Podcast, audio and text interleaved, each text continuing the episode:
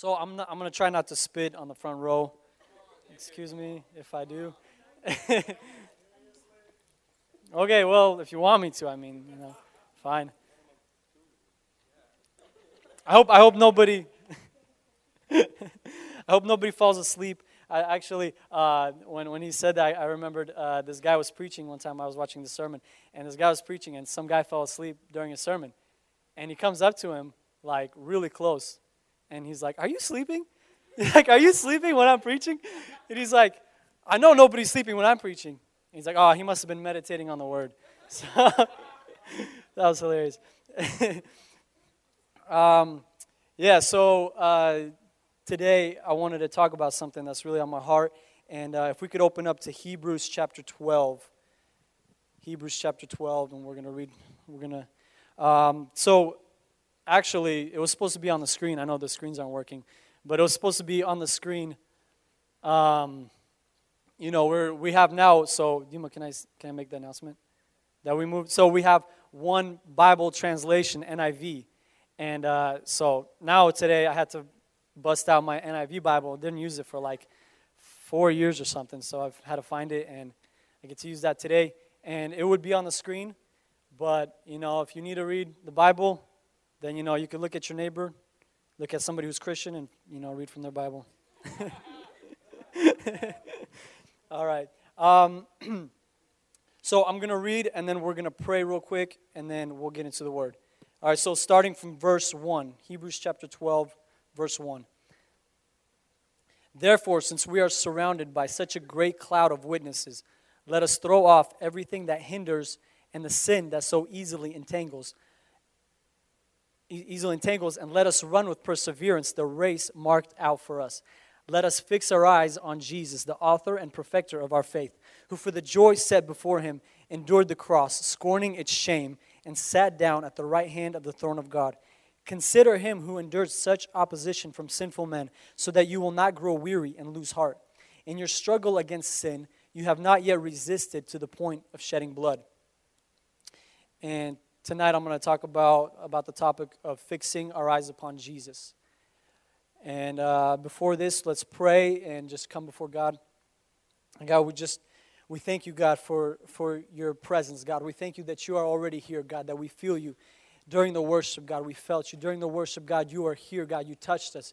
God, and we are we are thankful for you, God. We're so thankful for what you are going to do tonight, God, for what you what the word is, God, that you're going to speak to us.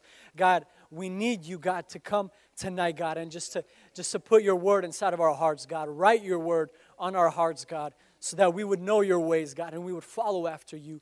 God, just give us a revelation of more, God, so that we could know more about you tonight. In Jesus' name we pray. Amen. All right. so I wanted to talk tonight about uh, fixing our eyes upon Jesus. And uh, this is really uh, something, something that I just went through last couple months and something that just God brought me through a lesson and, and I really wanted to share this and this, this is really on my heart. So about, you know, I don't know how long ago, maybe half a year ago, I started realizing, you know, that my life was becoming very routine. It was becoming very routine. And, and you know, I'm a person, I love, um, I love to have a schedule. I love to plan stuff the day before. I love having, you know, like, I know, I, want to I wanna know what I'm doing the next day. You know, if I'm busy, I want to know exactly what I'm going to do the next day. I gotta, I gotta have it all figured out.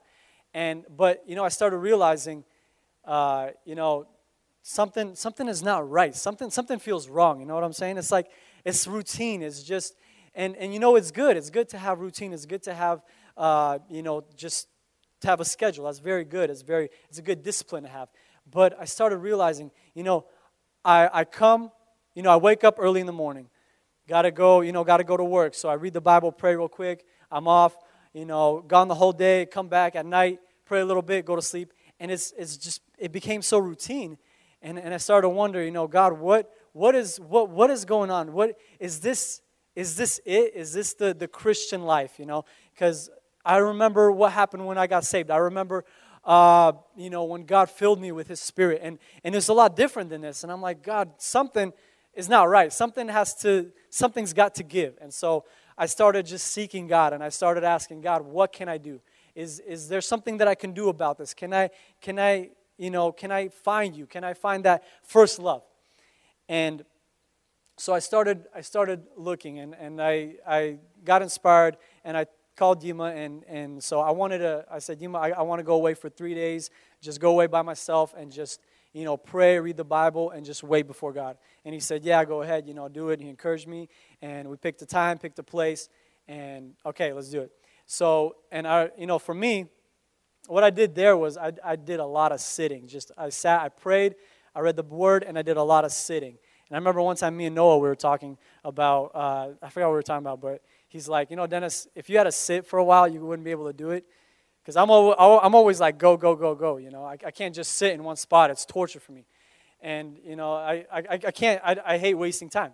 And, and so this was one of those things where I, I just, I didn't know what to do, you know, but, but I sat there and, and I prayed and I would sit and I would pray and sit and read the word. And something happened. You know, my mind just got filtered. Like God just filtered my mind. And, and you know, by the end of the second day, I broke down.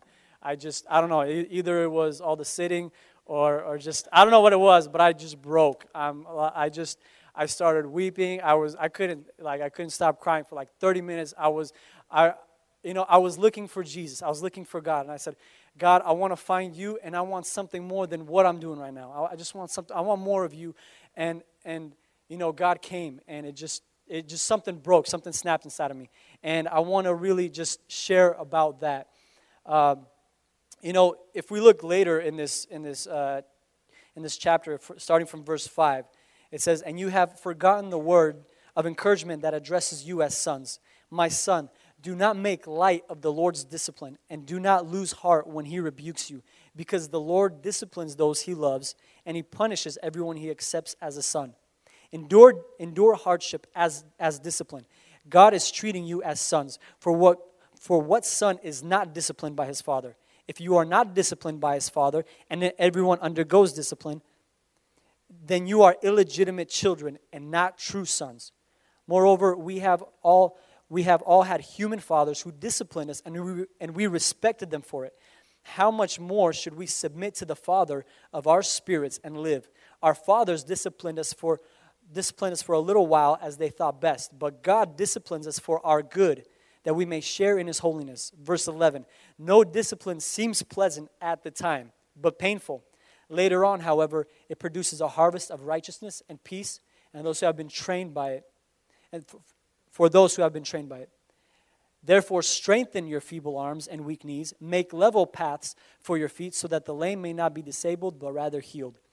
And so, you know, it, it says that if we are not disciplined, if there's no discipline in our lives, then we are not God's children if He doesn't discipline us.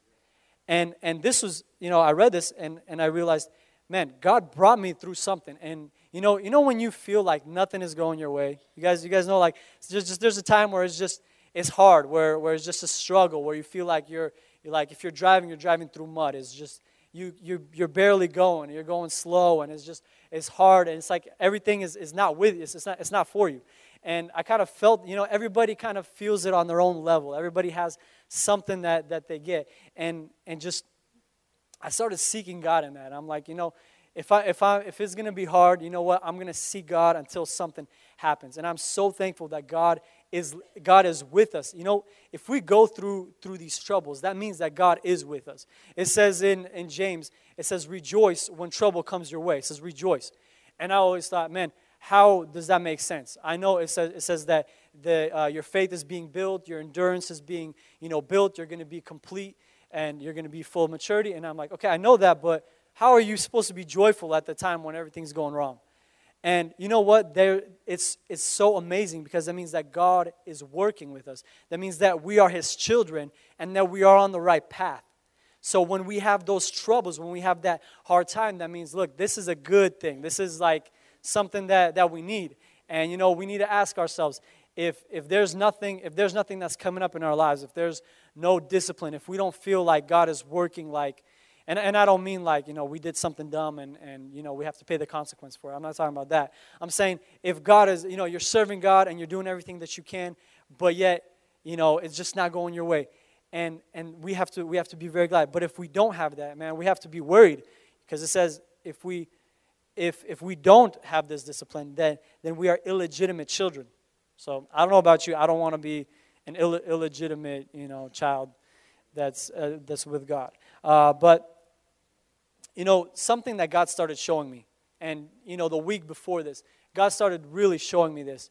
And it was, maybe it's from Dima's preaching, but uh, he, he, he was talking about the uh, love, love the Lord your God with all your heart, mind, soul, and strength, and love your neighbor as yourself. And the first, that is the first and greatest commandment. And I started realizing, I, my, I don't know, I started, God started speaking to me and saying, listen, you do not love me with all your heart, mind, soul, and strength. And, you know, at first when God tells you something like that, you're like, eh, I don't know, you know, you, you, you feel it inside, and you're like, I don't know, you know, you start making excuses. But when God says, when, when God is leading you somewhere, you you have to agree with it. You know, you just, okay, yeah, that's true. And so God started showing me how, uh, how I have all these agendas. And, and, you know, I say I'm doing it for God, but if you would really uncover the truth and you, you would really see what is going on, maybe not all of it was for God. Some of it I was doing for me, you know, and, and there's, and there's, it's so easy just to, just to live like we're reading that book, Radical, by uh, David Platt and that's an awesome book. And I didn't really have a chance to read it that much. But I read the beginning and I'm like, man, this is what I'm going through. I'm like, wow, this, guy, this guy's awesome. And he, what, he, what he said was, you know, that we put a Christian spin on the American dream. We put a Christian spin on it. And that means that we have what we want, we have our life, and, and we live it for us, but we put a Christian spin on it. And, and we say that we're living it for God, but in reality, it's, it's really for, for us and, and he's, he's, he made this point that uh, people worship God. They come here to worship God. But if everybody is living for themselves, they're coming and worshiping themselves. And, and you know, reading that, I was like, wow, that's, you know, exactly what just was what God was speaking to me. And, you know, that, so I, I just, I got on a journey and, and God is just speaking this. And here it says in the beginning, it says in the first verse, let us throw off everything that hinders and the sin that so easily entangles us, and let us run with perseverance the race, the race marked for us. We have that, uh, that song that we're doing the dance to. Uh, and I, I didn't get it from this, from this dance, but uh, I, I didn't get this sermon from, from the dance. so just in case you guys are wondering. it's a good dance, though. and, uh, but here it says, let us throw off everything that hinders and the sin that so easily entangles us. And then later says, then let us fix our eyes on Jesus. So the first thing is we have to throw off everything that hinders us. And um, if you could please turn to Romans chapter 13. Romans chapter 13, we're actually going over that right now in our Bible study. So that's a verse that I'm very familiar with. Or this chapter. Romans 13 starting from verse 11.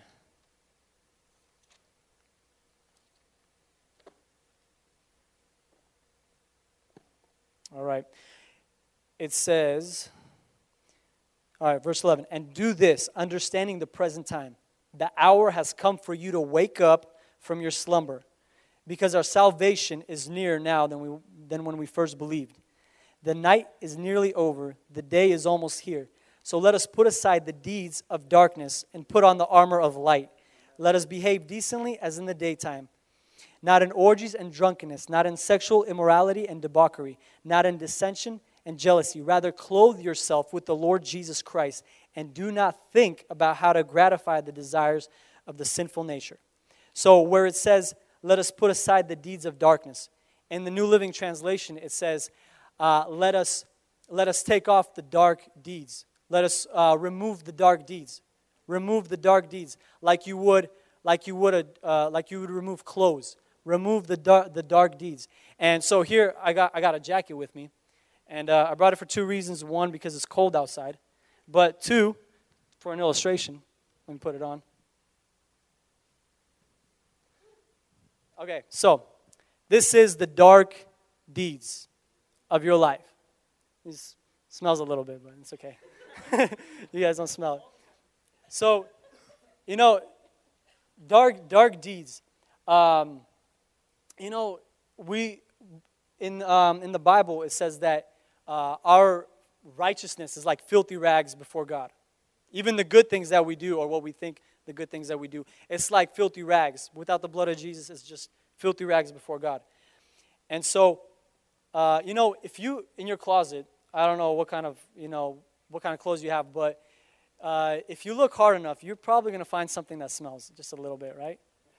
I mean, I mean, you might, you might not have, you know, filthy rags. You might not have something that's like, you know, that a bum would wear, but you, if you look, if you look hard enough, you're going to find something.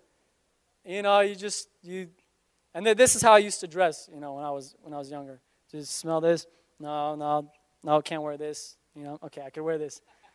I know, I know guys, some guys, I don't know, anybody else dressed like that when they're younger? Yes, a couple people. Okay, honest people.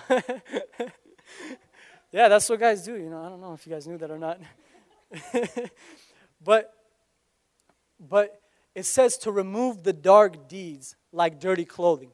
Remove the dark remove the dark deeds. Remove it like you would remove a jacket. Remove it and you know, I started, you know, I was thinking about remove the dark deeds. And there's just a couple things that, that I thought, you know, that to remove from your life. In Hebrews chapter 11, it says that uh, faith comes by hearing, and hearing by the word of God. What we hear is directly connected with our faith. And so here's the question What is the sound that we're surrounding ourselves with? What is, what is the sound that we're listening to? And I'm talking about music. I'm going to talk about music right now. What is the sound that we're listening to?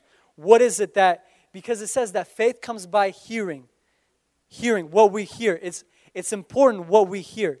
You know, people think, oh, it's, it's fine, it's just music. No, it's what, what are you listening to because it's going to directly affect your faith. What is, what is it that you're listening to? You know, when you listen to something that's good, holy, godly, you're building your faith.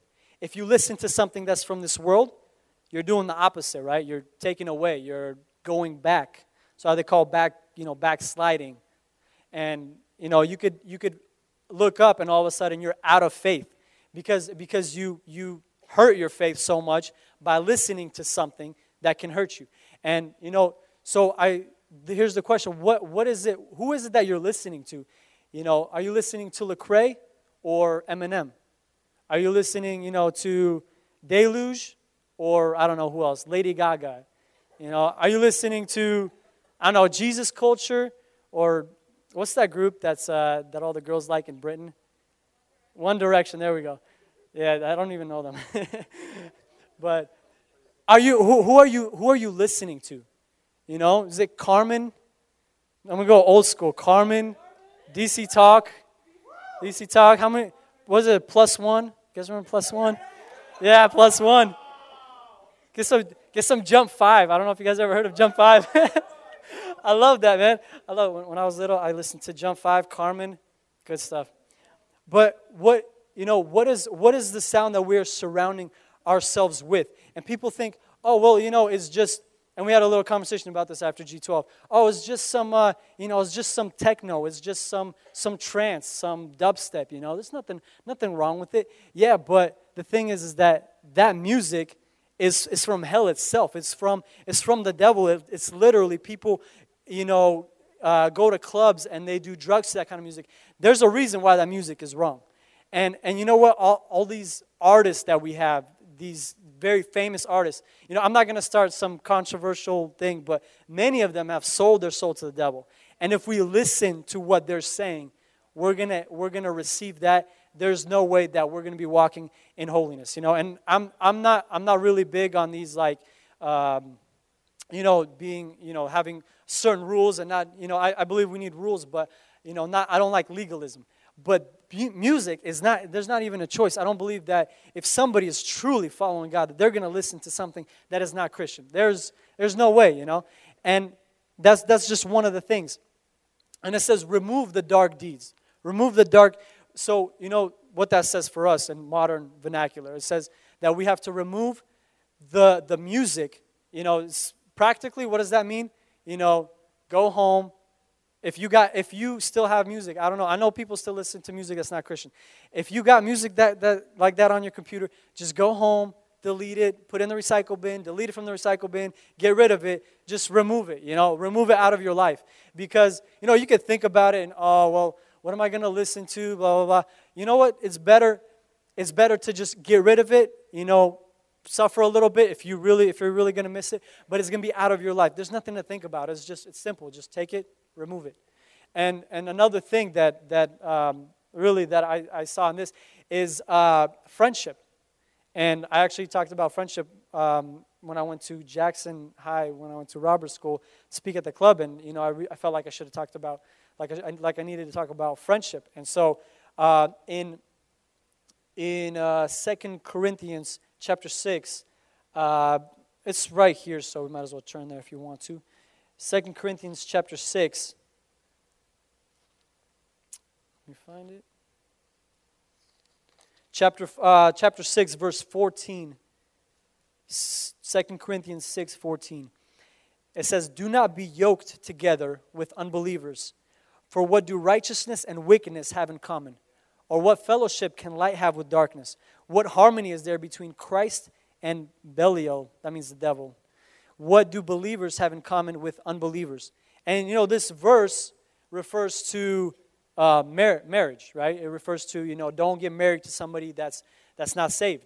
But see, Paul, he, here he goes in depth and he says, what does light have in common? Or what does righteous, what do righteousness and wickedness have in common? What fellowship can there be between light and darkness? So he's saying, if, if something is not, like if you're around somebody that is not like you, this, he says, don't be yoked, don't be together with them. And, you know, we all have, and I'm not talking about friends like, you know, Facebook friends. I'm not talking about, you know, like you have, some people got 600 friends.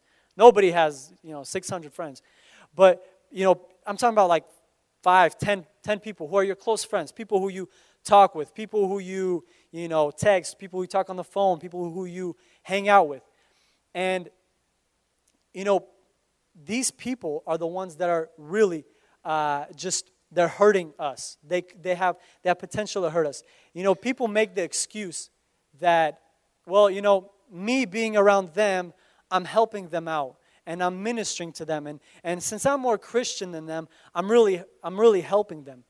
And, you know, that, that is a, a very, uh, a very false you know, you have to be very strong to do that. And I'm going to show you just in this, uh, in this illustration. So let's say, let's say somebody is on the stage and somebody is off the stage. I'm to get on the stage just to show you guys. So I'm on the stage. Oh, this is cool. so I'm on the stage, right? And let's say, Ilya, can you come here? All right. I got a lot of stuff. Okay. So let's say Il, if we had a tug of war right now, right? To see who could do what. Either I pull him up or he pulls me down. Let me see your hand. Okay, so either, don't, don't pull me, I'm preaching right now. so, so either, either, either he pulls me down or I pull him up. What's going to happen most likely? I'm to come down because even though I'm, I'm bigger than him, I'm, I'm, I'm heavier, but yeah, you got the laws of Newton, you got gravity. He's probably going to pull me down. It doesn't matter. And, all right, thank you. and and it doesn't matter, you know, I could probably pull down almost every single person here. You could, you could be stronger than me, except for Rusik, you know, of course. He'll, he'll pull me up. but my point is, is you have to be a lot stronger than that person to pull them up, like a lot stronger. And and you know, people you know people say, well, I'm I think I'm stronger. You know, I this is what I tell my G12, and I didn't tell them this in a while, but so I'm telling you guys right now. Uh, you know, you, you guys are not strong enough to pull somebody up. You have to know exactly what you're doing.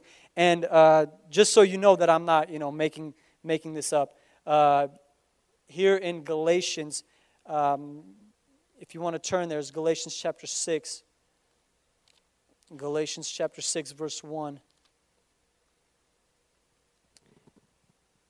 It says, Brothers, if someone is caught in a sin, you who are spiritual should restore him gently, but watch yourself, or you also may be tempted. So it says, it says, if somebody is caught in sin, you who are spiritual. That doesn't mean everybody. That means you who are spiritual should restore them.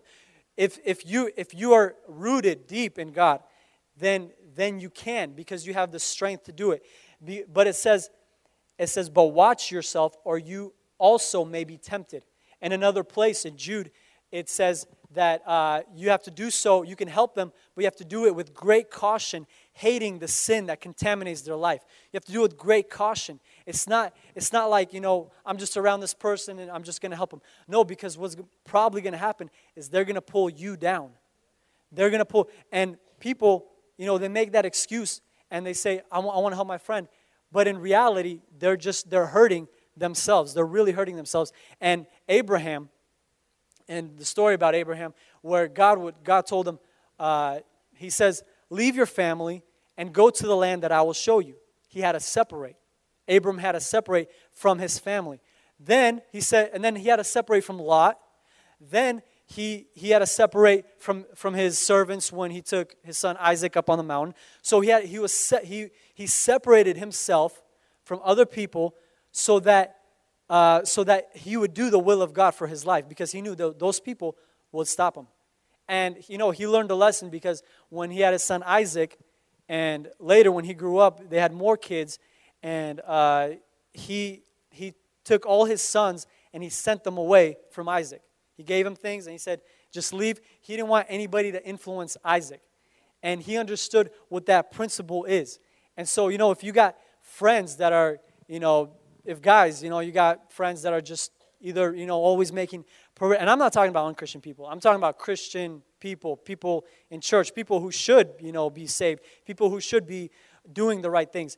And, you know, if they're making perverted jokes, they're always talking about empty things, you know, the, the, the, these are not friends that, that we should have. You know, I know girls see, girls, if, if, if, your, if your friends, all they have is drama around, around them, you know, that, that's a sign. That's a bad sign, you know. If, if, they, if they start, if they, uh, if the first thing they say is, you know, girl, I can't believe she said this, you know that's not a good friend right there. but, you know, you know, I think many, many uh, people, the only thing that is stopping you guys the only thing that might be stopping you guys is your friends. If you would just, if you would just remove those friends, and I don't mean to uh, uh, compare your friends with dirty, you know, dirty clothes, but if you would just remove those friends out of your life and uh, and just get away from them, I know that God would do something. You would come so much closer to God. You would get on that path. All, all you would have to do is just remove your friends. Just and, and I'm not saying never talk to them. I'm not, you know, you can you should pray for them. You should, you know, you should warn them. Tell them that that that they're on the wrong path. But when you when you are closely, you know, affiliated with them, it's going to do you more harm. And you know, you might say, well, then I'm to have no friends. Well, you know, it's it says in the Bible that it's better to go to heaven with one eye than to go to hell with two eyes. So, hey, you might it's better to go to heaven with no friends than to go to hell with all the friends, or, you know, say they're friends. So, and so it says, remove. Okay, let's, we got to go back to Romans chapter 13. All right. So it says to remove the dark deeds, or here it says, put aside the deeds of darkness and put on the armor of light. So it's just it's very it's very simple. And i just said two things there's a lot of things. It's very simple. All you have to do is just take it and remove it you know? I can show you how to do it even.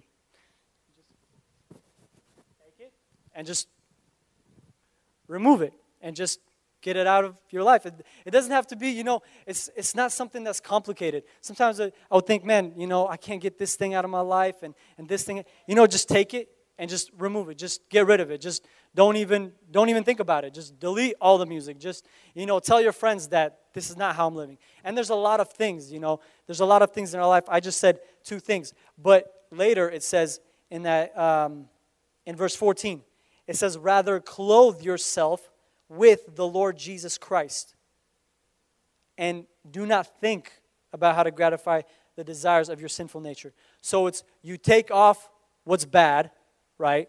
And you put on what's good. So, you know, this is the way that, that God works. He doesn't work, He doesn't put on His presence in, in the New Living. It says, put on the presence, or in the, uh, I believe in the King James, it says, put on Jesus. You put Jesus on like, like you would a coat, you know? So Jesus doesn't clothe himself, doesn't clothe us with when, when we still have something, something, when we have dark deeds. It's like, you know, say for instance, I know guys, if, if we go, you know, play some basketball and we get all sweaty and we get all, you know, gross and then, and then go put on a suit after that. Nobody's to do that, right?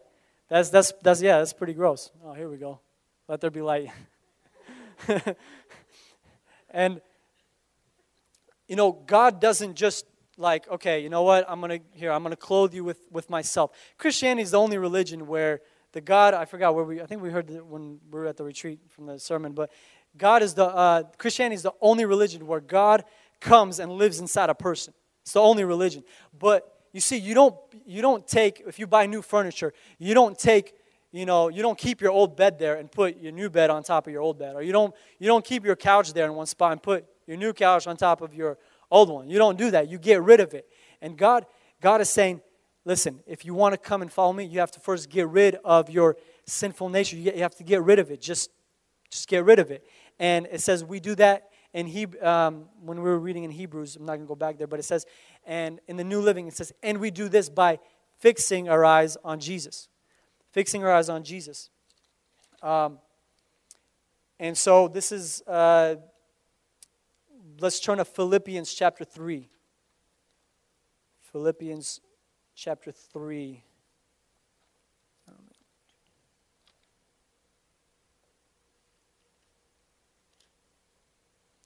Philippians 3 4, starting from verse 4, let's say.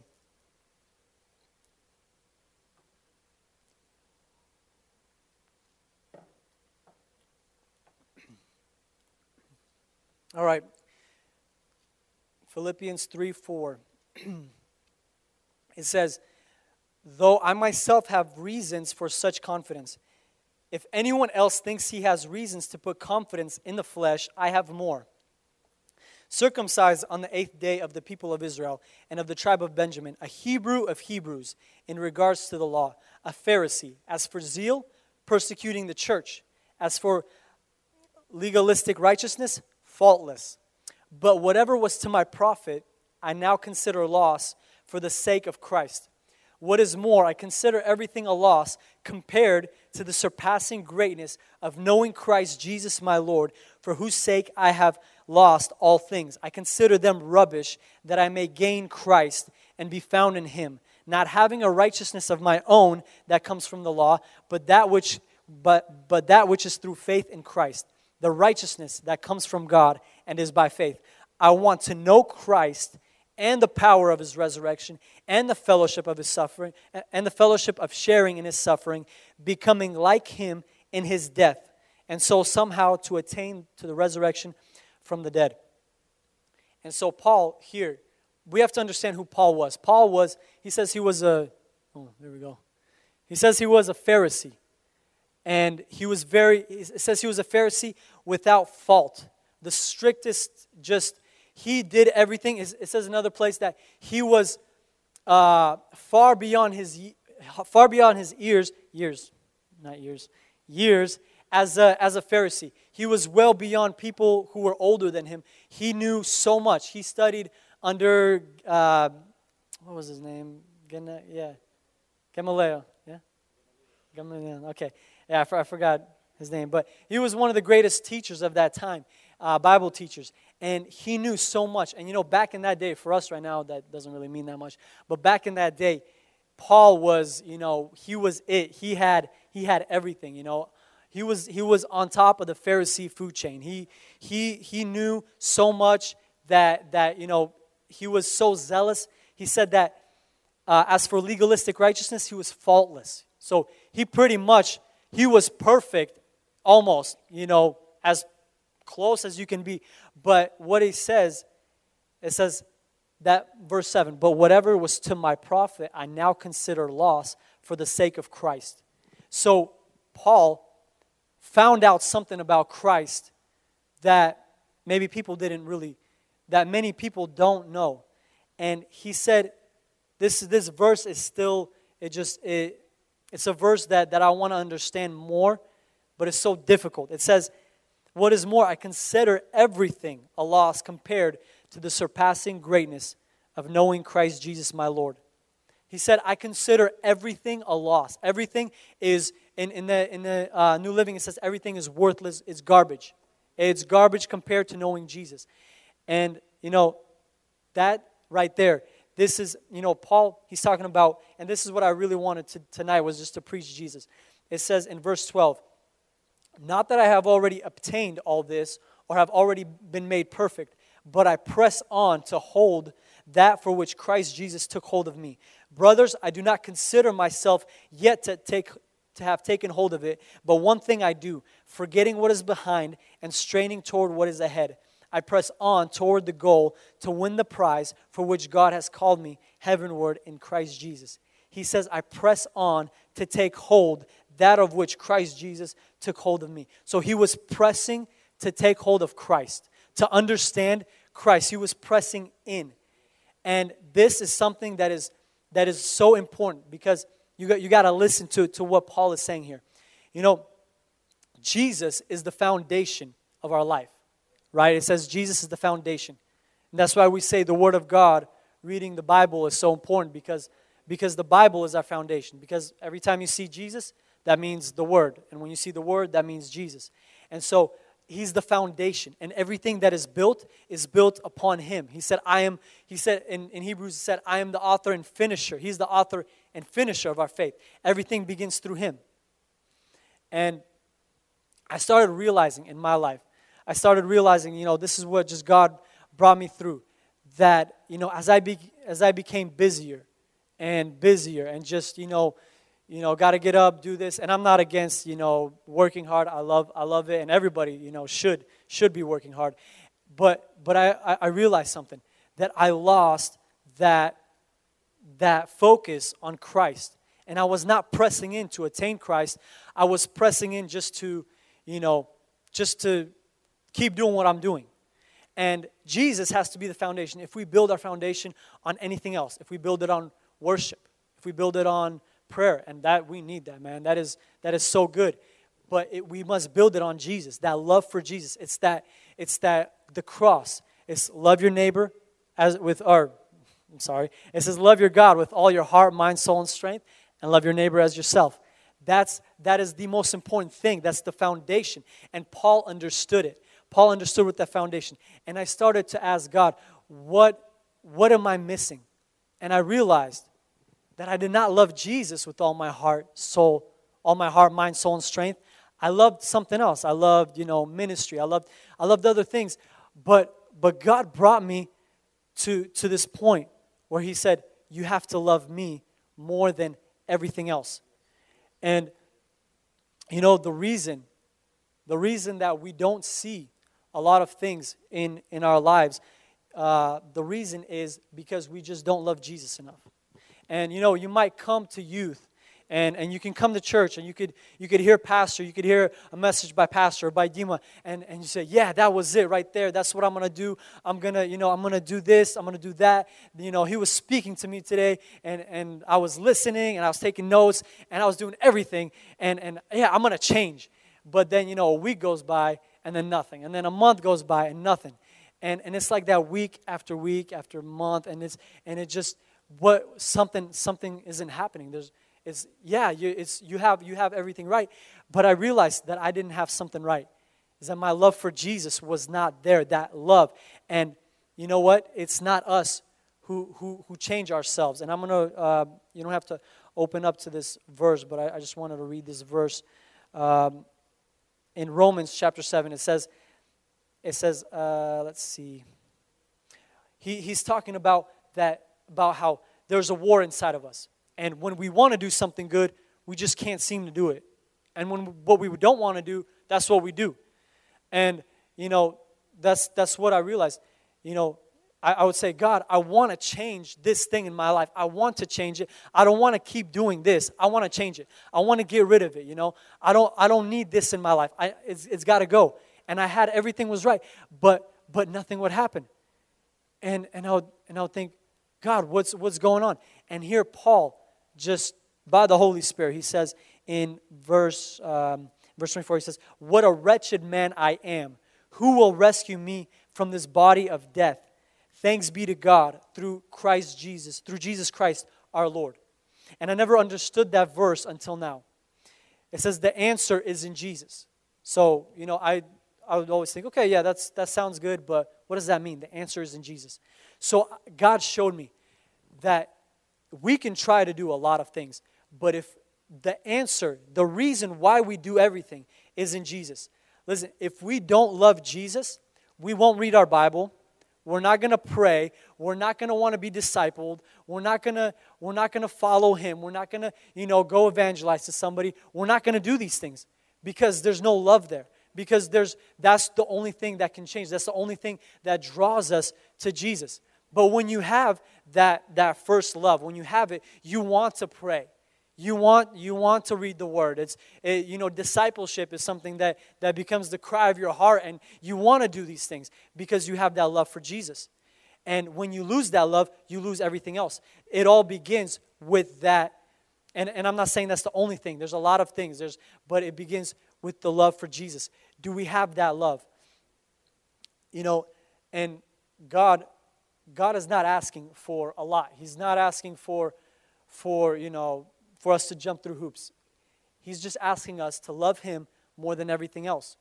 And, you know, it's not, it's not difficult. We make it, sometimes we make it really difficult. Sometimes we, we just, we overcomplicate it and we, and we think, okay, God, in order for me to change, I need to do this and, and I need to do that and, and I need to start praying about this and, and, what, and we, we're not really sure what to do. And we overcomplicate things. It's simple. It's really simple. It's love the Lord God with all your heart. This, that's the first greatest commandment. Love Him, and then from that, everything else is, is you receive everything else. And when you love Jesus, and you know, you could, you could ask this question when was the last time that you just, that you just, you know, that you prayed at the, at the feet of Jesus? When was the last time that you communicated with him? Is it just, is it just you know, ministry, ministry, church, and, and we, that stuff is good. Please don't get me wrong. But, but is it just, you know, got to get home, got to go to sleep, got to wake up early the next day, got to pray, short prayer, and, and you never spend time with him? And you know, there's, no, there's no communication, there's no relationship. And we wonder why, why aren't we changing? Why is nothing happening? Why is that I don't want to? Why is it, you know, if I would have my way, why is it that I, I wouldn't even go to youth? I would do something else. If I had my way, I wouldn't even go, I wouldn't even read the Bible. I would just, you know, I'll do whatever, something else. And, and we do it because we, because we need to and because it's the right thing to do. But, you know, there's, there's that first love where you do it because you want to do it. And, and many people, many people lose that first love. You know, and yeah, it's something different when you when you first know get to know God and there's that amazing love.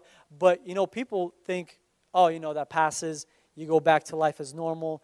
But I don't, be, I don't believe that. I don't know about you guys. I don't believe that, that, we, that we can you know, accept that fact that, that the first love is just going to be there for God, and then we're just going to go about our business, and we're going to get involved you know, with work, and we're going to be involved with all these things, and we're just, you know, we're going to live a life, and Jesus will be there somewhere. But I don't believe that that first love has to fade. I don't believe that. I believe that our love can grow, it can grow even stronger than what it is today. And you know what? Maybe you're at that point. I know, and I'm, I'm speaking from personal experience. You, you know, you get to that point where, where you want to change and you don't know what's happening in your life. You don't know why you're not changing. You don't know why nothing, why, why you're, you're trying and you're trying. But it's just, it's, it's not that it's pointless, but you feel like you have no strength. You know, you guys know that feeling where, where you just, where you, you, know the, you know the right thing. You know what you must do, but you feel like you're just, you can't do it. And even if somebody would tell you, here's what you need to do, you just you can't seem to find the strength to do it. And and you just feel so weak and you just feel so like like you're not even you can't even control yourself. And and it's just you're just you know you're you're at the mercy of just the situation or what you're going through.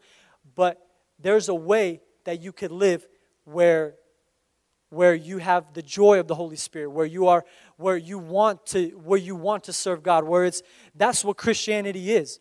And and you know what? If if you might have if you might have lost that i know that tonight god is i just i felt i felt this you know as i was preparing this you know god wants to just to break that that kind of you know that kind of mentality and that uh, just that you know maybe it's a religious thinking. I don't know what it is but but you know god god just took me through that and he just broke me and he said, You have to love me. You have to love me. And you know what? something something shifted inside of me. And i know that when i when i am in love with jesus i know that i don't have to worry. I don't i know that i, I know that you know what? I can i'm going to be in his perfect will and i'm going to have the best life possible. But jesus said you know what? You need to abandon yourself. And that's and that's what we have to that's that's the question. That becomes the question. Are we going to abandon our our our own desires are we going to abandon our own dreams and trust jesus that what he is doing is exactly what needs to be done in our lives. Can we trust Jesus like that? Or are we still going to stick to our own beliefs and our own understanding? But Paul said, I count that as all garbage. So just so I can know Christ, experience his power, and share in the, fellow, and in the fellowship of his suffering. That means be with him in the good times and in the bad times. But no matter what, I'm to be with Jesus. And so that's what let's let's stand up right now. We're just gonna pray about that so that Jesus would just break something in us. If you know, if you feel like something is just something is just holding you back, something might be holding you back, and, and you want to do the right thing, but you just can't seem to do it. And tonight we're just gonna pray, and I believe that you know the presence of God is here, and God is ready to just to just break something off of us, to just to, so that there be a breakthrough inside of us. And God, we just come before you tonight, God. God, we come before you.